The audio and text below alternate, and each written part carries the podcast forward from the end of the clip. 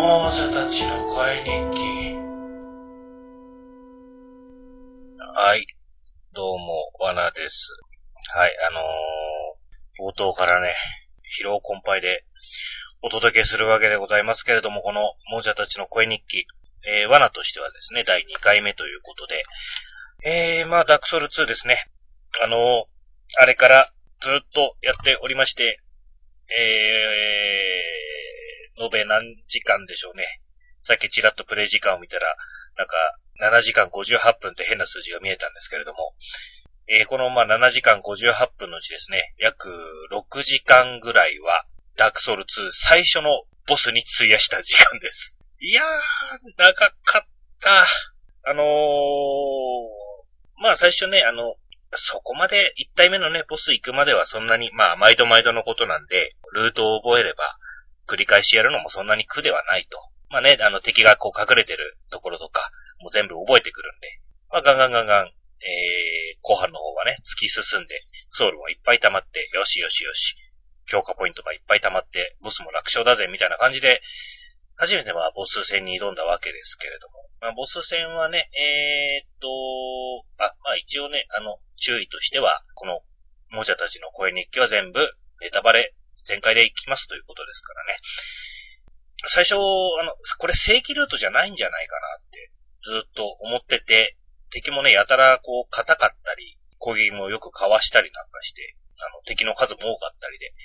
割と苦戦してはいたんですけれども、まあ、どうもこれ正規ルートっぽいなということでですね、まあ、何がいかんのかというと、まず武器が弱い、防御が弱い、防御力が弱い、でもってアイテムもね、回復アイテムもそんなに使えない。それから、えー、まあ、今回のダークソウル2の、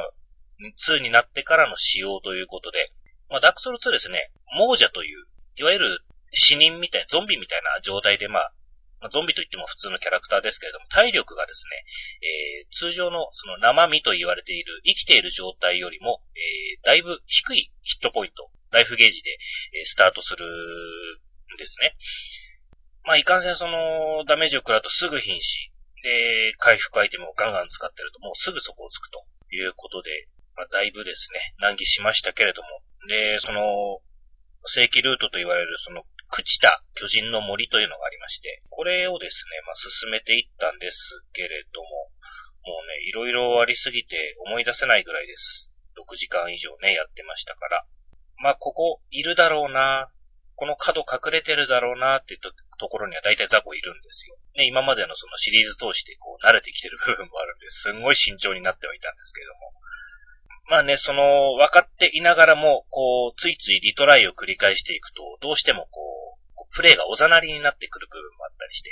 食らわなくてもいい攻撃を食らってしまったりとかですね。まあそんな感じで、えー、死亡回数がね、ちょっとあのゲーム上ではちょっと表示が見えないんであれですけれども、多分軽く100は超えましたね。200近くいったんじゃないかな。まあ、その半分以上がまあボスだと思うんですけれども、まあ、その朽ちた巨人というのがまだ第一のボスだと思うんで、えー、まあ、それがム、ね、あの、ボスのいる部屋に入って、でムービーが始まり、お、よし、ボス第一戦目だと思ったら、まあ、その、さっき言ったね、亡者の状態、ヒットポイントが少ない状態で、まあ、挑んだわけですけれども、その、朽ちた巨人っていうのは、こう、なん、なんつうんでしょうね。大木が朽ちたような、こ、枯れた大木みたいなのがこう人間の形してるんですけど、それがまあ襲ってくると。まあ、ブンブンブンブン上を振りましてですね、そんなにスピードも速くないんですけれども、こちらのレベルも低いということで、まあ、本当に自利品なわけですよ、戦いが。もう一発食らったらもう、体力がもう、1ミリぐらいしか残らないぐらいな感じね。で、今回その、前の仕様ちょっと忘れたんですけども、体力回復するにあたって、例えばまあ、ドラゴンクエストとかで言うと、まあ、ホイミをかけました。もうあっという間にもう残り10だったのが一気に100にパンとこう、数字が切り替わるみたいな感じですけども。まあ、アクションゲームですから、あの常に動いてるわけですよね。キャラクターとか敵とか、周りがリアルタイムで。で、その中でこの回復アイテムを使うと、雫石だったかな？雫石っていうのを使ってこう、手のひらでパリンとその雫石を割ると、その徐々にこう体力が回復していくんですね。で、その間に攻撃を食らって死ぬっていうのが何回もありましてですね。回復のタイミングを見誤ったり、あとは、その敵のね、攻撃が届かない距離から投げナイフだとか、弓矢だとかでチクチクね、攻撃をしていたわけですけれども、まあ、最終的にまあ、弾が尽きて、もうしょうがねえっつって肉弾戦になったりして、踏みつけられて終わると。いうことをしながらですね、なんかもうあのー、あれですね、何回も何回もこう、同じことを繰り返していると、なんか地獄に落とされた本当に亡者のようにですね、もう終わらないこう苦行を強いられている感じがしてですね、途中あの、リフレッシュするためにお風呂入ったりだとか、タバコ吸ったりだとか、ご飯食べたりだとかいろいろしてたんですけれども、それでもこんだけ時間がかかってしまいました。えー、まあ、約6時間。最終的にはね、もうパターンというか、こう、こうしか、これしかないな、攻略法、この状態での、このキャラクターの状態での攻略法はこれしかないな、ということで、もう足元にですね、あのー、張り付いて、スタミナ残しつつ、回避用のスタミナを残しつつ、ショートソードで、チクチクチクチク切り刻んでいくというような、えー、戦い方で、なんとか先ほど、えー、クリアしました。クリアしたつってもまだ一面のボスみたいなもんですからね。はい。まあ疲れましたよ。もう今日はやらないです。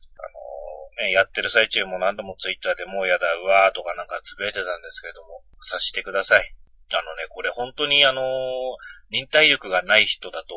もう、売りに行くレベルだと思うんですよね。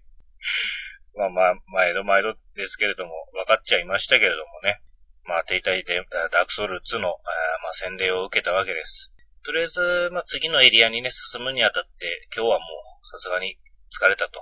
いうことで、えー、一旦を中断しておりますけれども、えー、これからもね、まだ、この先、どんな強敵が現れるやら。まあ、なんか頭がグワングワンしております。皆さんも、ダークソウル2をやるときは、時間を決めて、今日は無理だと思ったらもうすっぱり諦めると。そういうことも大事ですね。はい。教訓になりました。はい。ということで、えー、今日の、本日ですね。本日の、えー、亡者たちの声日記、お届けしたのは罠でございました。じゃあまた次回ですね、えー、また進捗状況ですね、逐一報告できればと思いますので、お楽しみに。さよなら。